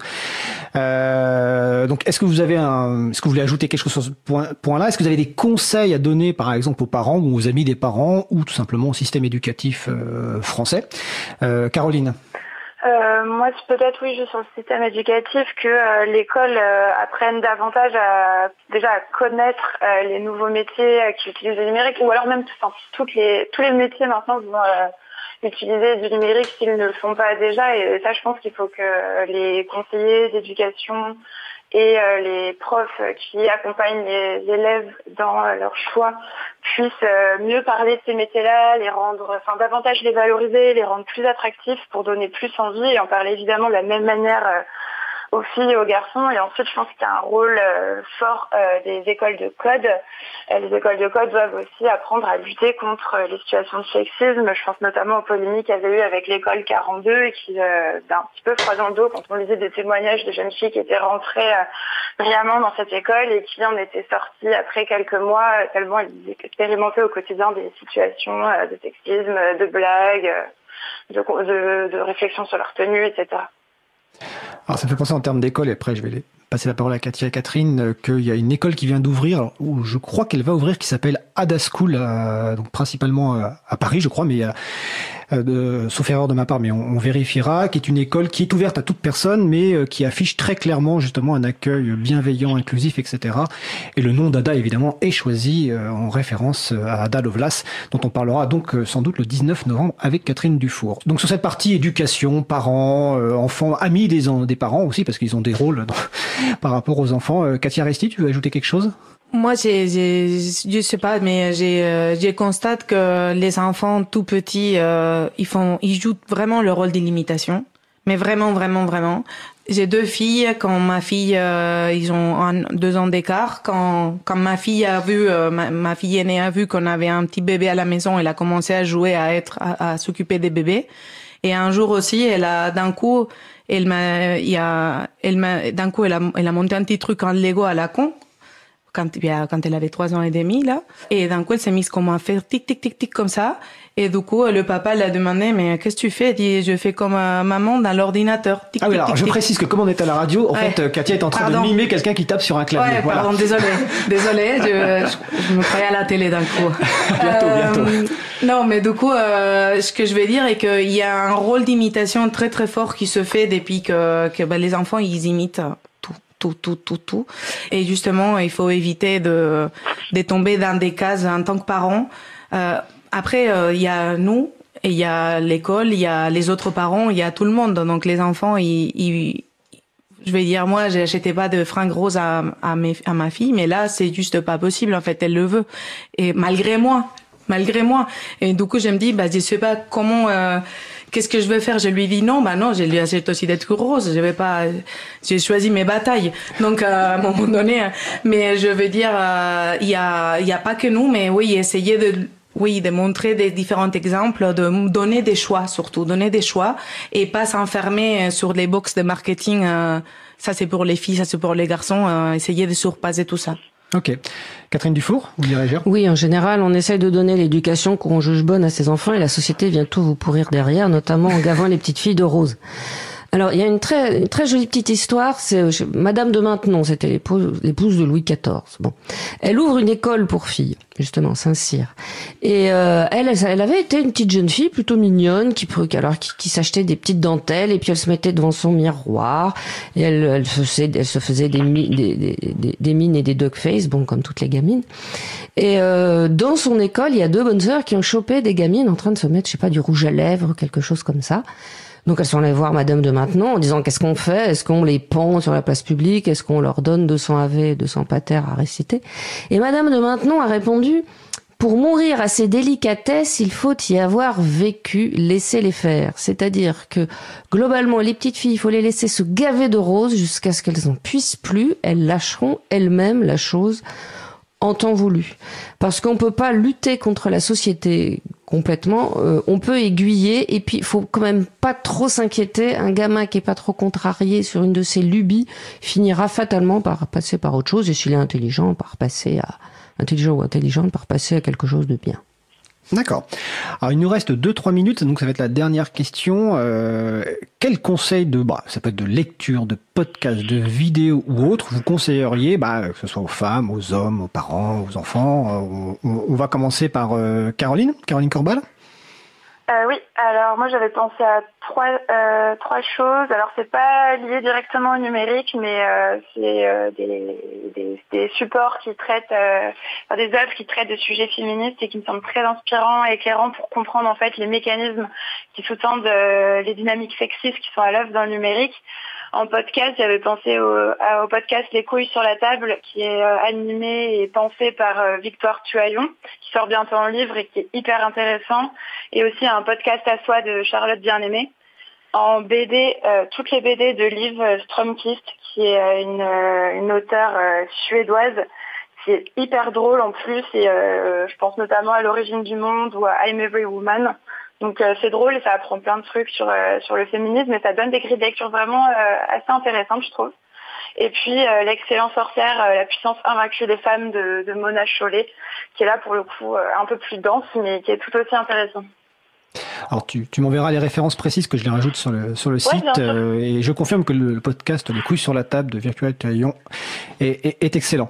Euh, Catherine Dufour, alors au-delà de, de, de vos livres, donc je vais, je les encourage vraiment à lire euh, Ada ou la beauté des nombres, je l'ai fini euh, avant-hier, et l'autre que je n'ai pas lu mais que je vais quand même que je vais commander, qui est le guide des métiers pour les euh, pour les petites filles. Est-ce que vous avez des conseils de lecture, de podcast ou autre? Euh, bah, C'est-à-dire j'aurais un peu les mêmes. Alors Mona Chollet, vous pouvez tout faire tout Mona Chollet, et puis après vous passerez à Naomi Klein et vous commencez par Caliban et la sorcière. Après on se recose. Alors Mona Chollet, je crois que c'est l'an dernier ou il y a deux ans, a publié un livre Sorcière. Alors c'est sorcière. Avant, elle avait fait un livre, euh, je me souviens plus du titre, c'est sur la façon d'habiter chez soi. Et avant, elle avait fait Beauté fatale. Non mais tout Mona Chollet, effectivement, c'est incontournable. Et puis vous, si vous préférez la BD, vous pouvez passer par les culottés de Pénélope Bagieux, c'est pas mal. D'accord. Bon, pareil, vous m'enverrez les références que je n'ai pas. En tout cas, euh, les personnes qui écoutent évidemment l'émission, n'hésitez pas euh, à, nous envoyer euh, des références. Et puis il y a d'autres euh, sites ressources. On a, on va pas citer, mais par exemple Open Source Diversity. Alors je crois que c'est open source diversity.org sur lequel il y a pas mal de références. Alors par contre, on n'a pas cité les sites web. Donc Duchesse France et duchesse-france.org. C'est bien ça? Ouais. Alors sans eux à Duchesse. Et vous verrez sur le site pourquoi ça s'appelle Duchesse. Hein. Je vous laisse découvrir. C'est un, lien avec la mascotte Java. Et Open Heroine, c'est quoi le site principal, Caroline? Euh, c'est euh, openheroine.org. D'accord. Et euh, pour le chapitre français, vous pouvez plutôt nous retrouver sur le site de codefort.fr. Ok.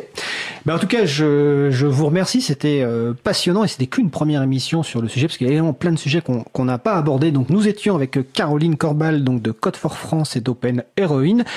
Katia Aresti, donc développeuse chez Red Hat et euh, Duchesse France, et Catherine euh, Dufour, ingénieure en informatique, euh, qui a écrit de la fantasy et qui a publié récemment donc Ada ou la beauté des nombres chez euh, Fayard et qu'on retrouvera donc le 19 novembre sur notre studio. Merci à vous et passez une agréable fin de journée. Merci. Merci. Merci.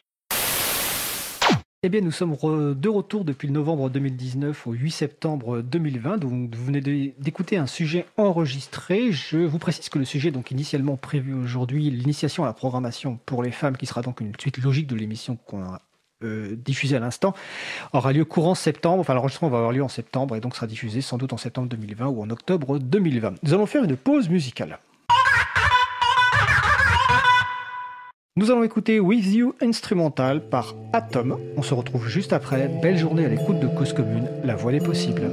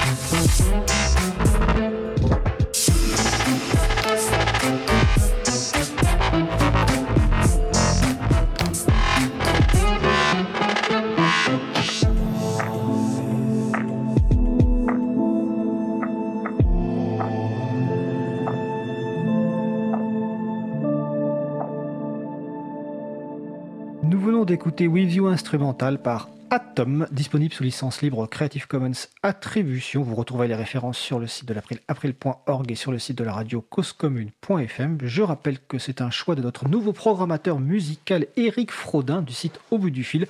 Eric que nous aurons le plaisir d'avoir la semaine prochaine, donc mardi 15 septembre 2020 pour sa première chronique. Vous écoutez toujours l'émission Libre à vous sur radio Cause Commune 93.1 FM et en DAB+, en Ile-de-France et partout dans le monde sur le site causecommune.fm. Nous allons passer au sujet suivant. Nous allons poursuivre euh, avec grand plaisir avec la première chronique d'Antanac hein, et notamment Isabelle Carrère. Bonjour Isa. Bonjour Fred. Alors, euh, Antanac, euh, si vous vous souvenez, on en a déjà parlé dans l'émission sur le réemploi informatique. C'était le 23 juin 2020, donc dans l'émission 70. Vous retrouverez évidemment le podcast sur le site euh, de la radio. Et Antanac, comme je disais la semaine dernière, les locaux sont juste à côté des studios de la radio. Donc, c'est au 18 rue Bernard Dimet, dans le 18e arrondissement de Paris. Euh, Antanac est une association qui euh, agit pour l'appropriation par toutes et tous de l'informatique. Et on a grand plaisir de t'accueillir pour une première chronique, justement, dont le thème, je crois, va être euh, l'installation de systèmes libres. Voilà, tout à fait.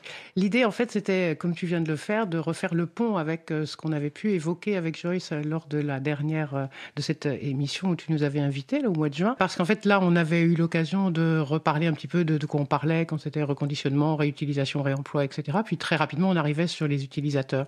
Et là, mon idée aujourd'hui, c'était de faire pour cette première chronique un petit focus sur euh, qu'est-ce qui se passe entre les deux. et donc, qu'est-ce que c'est, qu'est-ce qu'on fait et comment on pratique, nous, l'installation d'une distribution libre sur un ordinateur. Bon, les ordinateurs, donc on l'a vu que nous avons, ce sont des ordinateurs qui nous sont donnés par des entreprises majoritairement et par des particuliers. Les entreprises, on le sait, gardent à peu près entre 3 et 5 ans leur matériel avant de s'en débarrasser par euh, tout ou partie. Donc, ils font ça par vague en général. Et en fait, qu'est-ce qui se passe à ce moment-là? C'est qu'ils considèrent donc, comme les particuliers considèrent euh, de la même manière les ordinateurs qu'ils viennent nous donner, ils le considèrent comme obsolètes. De quoi parle-t-on et c'est quoi cette obsolescence-là? En fait, c'est parce que ils considèrent qu'il y a un moment où l'ordinateur n'est plus performant. Mais de quelle performance parlons-nous? Donc, c'est pas aux auditeurs auditrices de l'April que je vais expliquer ces choses-là, mais quand même trois grands champs sur, la, sur le Ah bah, sujet de tu la peux expliquer performance. parce que majoritairement les auditeurs et auditrices de Cause Commune ne sont pas membres de la CRIL, je pense. Pas majoritairement. Pas mais majoritairement. enfin, libre à vous, j'imagine qu'il y a quand même pas Oui. mal de gens qui s'y connaissent. Mais voilà, désolé pour ceux qui, pour qui tout ça est une évidence, mais je voulais juste quand même, il y a les trois points. Quand on parle de performance pour un ordinateur, on dit quoi? On dit la question de le débit possible, donc les entrées sorties. Euh, Qu'est-ce qu'un appareil est en capacité de retranscrire, retransmettre, qu'il s'agisse d'ailleurs des choses externes, comme ce qu'on va voir venir par Internet par exemple, mais aussi les capacités internes d'un poste. Ça veut dire euh, le lien, le débit entre un périphérique et l'ordinateur, entre un moniteur pour avoir un affichage à l'écran, une clé USB, un micro, une imprimante, peu importe. Mais voilà, quel est le débit possible? C'est la première euh, notion dans la performance. La deuxième, c'est le processeur lui-même. Donc processeur, ça veut dire temps d'exécution d'une euh, d'une instruction qui a été fournie par un programme et, et ou euh, la capacité de calcul de l'appareil. En une seconde, combien de calculs il peut faire et qu'est-ce qu'il peut travailler. Voilà, ça c'est pour le processeur. Et la troisième chose, ça va être la capacité de mémorisation. Mémorisation à la fois dans la mémoire vive, qu'on appelle la RAM ou celle qu'on rajoute en swap, et la, la, la mémoire euh, dite morte, qui est celle donc des données sur le disque dur. Et du coup, quand on nous donne un ordinateur, c'est ces trois choses-là qu'on va aller regarder, vérifier. Une fois, évidemment, qu'on a fait du nettoyage, parce que c'est rare que des ordinateurs nous arrivent très, très propres. Et en, Quand tu parles de nettoyage, c'est le nettoyage des données. Non, oui, Non, alors de- y a, ah, les deux, tu as raison. Il y a nettoyage de le nettoyage données, données. évidemment, mais là, je parlais plus en termes de, euh, de, de nettoyage physique. Là, je suis vraiment sur la machine elle-même. Et donc, euh, ben, on démonte tout et on remonte tout, parce qu'en général, il y a beaucoup de poussière qui s'est infiltrée un peu partout, quand c'est pas pire que de la poussière. Mais bon, voilà.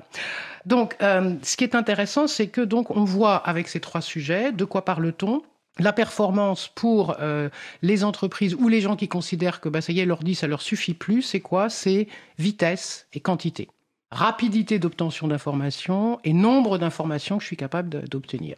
Et c'est intéressant parce que je trouve que ce sont deux thématiques euh, très très euh, actuelles dans nos sociétés occidentales en tout cas, que celle de la vitesse, euh, parce que bah, de fait les fabricants de matériel, mais aussi vraisemblablement les développeurs, jouent le jeu de cette recherche de toujours plus, toujours plus vite, plus de choses, plus d'informations, etc. Ce qui fait que les gens aussi vont là-dedans, pas simplement pour des effets de mode, mais aussi parce qu'on on habitue euh, toutes les personnes à euh, vouloir que, bah oui, j'appuie sur un bouton, il faut que ça réponde tout de suite, et euh, je veux pouvoir transporter des tas de données et, et, avoir un débit très très rapide.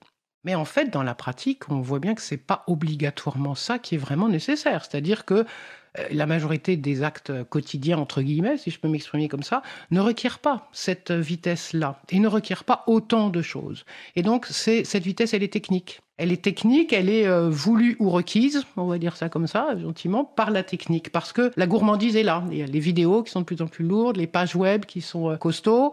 Euh, on a, ben voilà, pour communiquer avec une caméra, là on l'a vu dans la période récente, tout le monde voulait avoir une caméra, un bon micro, etc. Mais tout ça, ça requiert des choses que, qui font que vitesse et quantité sont requises partout. Du coup, les ordinateurs ne sont plus suffisants. Or, quand on regarde nous ce qui est réellement nécessaire, on va voir tout à l'heure que c'est pas exactement tout ça. Donc, il nous arrive ce matériel. On l'a donc nettoyé, on l'a, on l'a remonté. On regarde ensuite, la question suivante va être quel est le système d'exploitation le plus adapté qu'on va pouvoir y installer? Dans un premier temps, quand au tout début d'Antanac, en 2015, quand on a ouvert l'assaut, on s'était dit que l'idéal, c'était euh, de pouvoir immédiatement à la fois adapter, bien sûr, à la machine, ses propres capacités, mais aussi l'adapter à la personne qui serait l'utilisatrice euh, finale. Mais ça, c'était un vœu pieux, parce qu'en fait, dans la vraie vie, on on sait pas tout de suite. Au moment où un ordinateur nous arrive, on ne sait pas qui sera l'utilisateur ou l'utilisatrice finale. Et donc, du coup, ça marche pas. Et en plus, il fallait qu'on ait un peu de temps d'avance et donc qu'on soit capable de préparer à l'avance du matériel. Donc, qu'est-ce qu'on s'est dit? On a dit, bah, très bien, on va le faire euh, d'abord en fonction bah, voilà, du CPU, hein, les, trois, les trois axes que je viens de dire tout à l'heure. Le processeur, le, CPU, le processeur voilà. Oui, pardon. Le processeur, son âge, sa génération, le nombre de cœurs, etc. Et puis de la RAM, qu'on rajoute toujours de la RAM, mais les ordinateurs, ils ont une capacité d'acceptation de, la, capacité de la maximale d'acceptation voilà. de RAM. Et donc, du coup, bah, les très vieux postes, il y en a qui ne peuvent accepter que 2 gigas, par exemple. Parce que là, c'est pas la peine d'essayer de leur en mettre 32, ça marchera pas. Hein. De toute façon, c'est voilà. Bon, en même temps, il y a des gens, euh, François, qui est un, quelqu'un d'Antana qui viendra sans doute dans une prochaine chronique, lui, il, est très content quand il arrive à faire fonctionner des postes avec 512 mégas de RAM. Bon, mais c'est un, un sujet qui est compliqué parce qu'on voit bien que, notamment pour Internet, ça marche pas. Ça marche pour beaucoup de choses. On peut faire du traitement de texte avec très peu de RAM. Dès qu'on veut aller sur Internet, euh, c'est mort, effectivement. Mais parce que les développements sont... Voilà, je ne vais pas y revenir, mais c'est bien nos questions de performance de tout à l'heure. Donc en tout cas, on décide qu'on va installer une distribution GNU Linux. Et là, ben, ça va être une des distributions non, non commerciales, communautaires et grand public qu'on va choisir. Donc on va mettre euh, du Debian, de l'Ubuntu, du Xubuntu, du Mint, de l'Antix, du CentOS, du Body Linux, euh, j'en passe et des meilleurs. Nous, on n'est vraiment pas pour le monopole d'une distribution. On serait très très malheureux et très triste s'il n'y avait plus qu'un grand qui prendrait toute la place du entre guillemets marché du libre. Et on est friand de ce que nous-mêmes et les gens qui viennent à Antanac puissent voir plusieurs choses différentes. Et c'est pas c'est pas simplement un vœu pieux, c'est vraiment une chose qui pour nous est super importante. Et c'est pour la même raison que nous n'avons pas, contrairement à d'autres associations, choisi de faire notre propre distribution. Outre le fait qu'on n'est pas tous des informaticiens, moi la première, mais même on aurait pu se dire ça, on va aménager une de celles, repartir de quelque chose et et on n'a pas voulu ça. On n'est pas là-dessus, nous. Nous, ce qu'on veut, c'est montrer l'ouverture, montrer les, capacités, euh, parce que c'est les gens qui font, enfin, toutes ces communautés font un boulot incroyable, génial. Et euh, je pense que nous, ça nous intéresse plus de mettre ça en valeur, de, reconnaître ça et d'en parler, plutôt que de dire, ben non, voilà, il y a une distribution qui est la, bonne, pardon, c'est deux points, ouvrir les guillemets. Non, on n'est pas là-dessus. Donc, de ce fait, on arrive à trouver la meilleure ou la bonne distribution pour le poste en question en fonction des critères euh, machine que, dont j'ai parlé tout à l'heure. Parfois, on a quelques soucis parce que on ne sait pas trop pourquoi. Parfois, il y a des, euh, cartes, euh, des, cartes filles, par exemple la carte réseau Wi-Fi, qui avec telle distribution va pas marcher. Bon, et parfois on n'arrive pas, donc du coup on est obligé de changer de braquet. Et on dit bah non, bah tiens, finalement c'est pas celle-là que je vais utiliser, c'est plutôt telle autre. Bon, on change. Mais sinon, on s'y tient en général une fois qu'on a a décidé ça. Ensuite, par contre, ce qu'on a fait pour euh, de manière à pas être tout le temps en train de juste avoir des une clé USB avec une image ISO sur laquelle on va venir qu'on va installer et que c'est un, un processus un petit peu long, on a mis en place quelque chose. C'est Florian, un autre membre d'Antana, qui a mis ça en place. On se sert de Clonezilla. En fait, on fait euh, sur un des petits disques durs de 40 gigas, on fait toute une série. euh, à chaque mise à jour, on remet notre bibliothèque d'images en fait à jour, et on a euh, les, dernières versions, mais avec nos propres paramètres entre guillemets. C'est-à-dire qu'on met les paramètres dans Firefox, par exemple. On dit ben on veut que le bouton de fermeture soit là. On met deux trois choses telles qu'on a envie, telles qu'on a constaté que les gens, pour les gens, c'était plus facile d'accéder à ça. Et donc, on fait nos propres bibliothèques d'images à partir de ces distributions que j'ai citées tout à l'heure. Et ensuite, avec Clonezilla, on va aller chercher, on dépose tout ça sur notre serveur, et, et on va aller chercher la distribution qui va bien par Clonezilla, et on fait un clone sur le disque dur de l'appareil qu'on est en train de reconditionner pour la personne. Du coup, on accélère beaucoup notre processus, on est très fiers de ça, parce que c'est le seul endroit où on est un peu industriel et moins, et moins artisanal. Et ça marche très bien. Après, il n'y a plus qu'à, euh, avec euh, Gparted euh, en, en graphique ou Parted en terminal, on n'a plus qu'à à, re- à retirer en fait les partitions pour que l'ensemble de- du disque dur soit, soit utilisable par la, par la personne à qui on va donner l'ordi, parce que sinon on n'aurait que à chaque fois les, les 40 gigas. Voilà, et on a gardé malgré tout quelques, quelques petites images en 32 bits pour les anciens postes, mais en tout cas on est, on est vraiment sur cette ligne de pouvoir faire des choses variées. Et on voit bien que 90% des usages des gens qui viennent chercher un ordinateur à Antanac, ça va être quoi? C'est Internet et le traitement de texte. Et il y a 10% de gens qui vont venir euh, et avoir besoin d'autres choses pour faire de la vidéo, du son, des trucs, etc. Et donc c'est, c'est voilà, on a, on a trouvé que finalement c'était la bonne façon que nous choisissions par rapport à la machine euh, cette adaptation-là de la bonne distribution GNU Linux qui ensuite va être utilisée par les gens et ce sans aucun souci. Si j'ai 30 secondes encore, je vais juste raconter une petite histoire de fin qui est euh, euh, que c'est, assez amusant parce que quand on donne des ordinateurs, donc on explique aux gens tout ça, comment ça marche et, qu'est-ce qu'ils vont en faire après, etc. Ce à quoi ils s'engagent pour le bon entretien, blablabla. Et donc un jour, là pendant les, les- le confinement, on a donné énormément d'ordinateurs. J'étais en train de- de- d'expliquer à un jeune comment fonctionnait l'ordinateur qu'on allait lui donner. Il m'écoute très très sagement, très gentiment, du moins le pensais-je. Il posait aucune question. Il dit bon, c'est bon, euh, vous avez une question. Et sa question c'était oui, maintenant pour installer Windows, je fais comment? Il y a encore du travail. non? Il y a encore du boulot. Voilà ce que je voulais dire. Bah, ça, ça donnera l'occasion d'avoir d'autres chroniques. Donc, c'était la première chronique d'Antanac, donc antanac.com pour le site web, et sinon 18 rue Bernard Dimet dans le 18e à Paris, donc juste à côté du studio. Donc, merci Isabelle, c'était Isabelle Carrère qu'on retrouvera bientôt euh, tous les mois. Et puis, euh, je précise aussi que Isabelle anime une émission euh, Un coin quelque part sur Radio Cause Commune sur l'habitat. Donc, euh, n'hésitez pas à l'écouter. Merci beaucoup. Merci Isabelle. Alors, on approche de la fin vraiment de l'émission, donc je vais faire quelques annonces si j'ai le temps.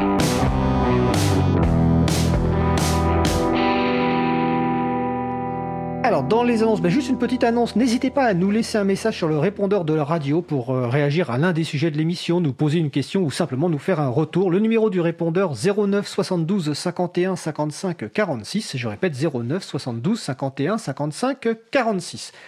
Notre émission se termine. Je remercie les personnes qui ont participé à l'émission du jour. Isabelle Avani, Julie B2, Isabelle Carrère, également Catherine Dufour, Caroline Corbal et Katia Aristi. C'était le sujet enregistré il y a un an. Au manette de la régie, mon collègue Étienne Gonu. Merci également à Antoine, bénévole à l'April, Olivier Grieco, le directeur d'antenne de la radio pour la post-production des podcasts. Merci également à Quentin Gibaud, bénévole à l'April qui fait le découpage des podcasts complets en sujets individuels.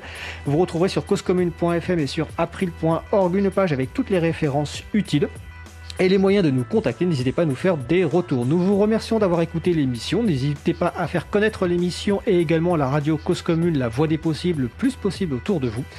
La prochaine émission aura lieu en direct mardi 15 septembre 2020 à 15h30. Notre sujet principal sera la réponse à la question que vous vous posez tous depuis 1970. C'est quoi l'informatique? Nous vous souhaitons de passer une belle fin de journée. On se retrouve en direct mardi 15 septembre et d'ici là, portez-vous bien.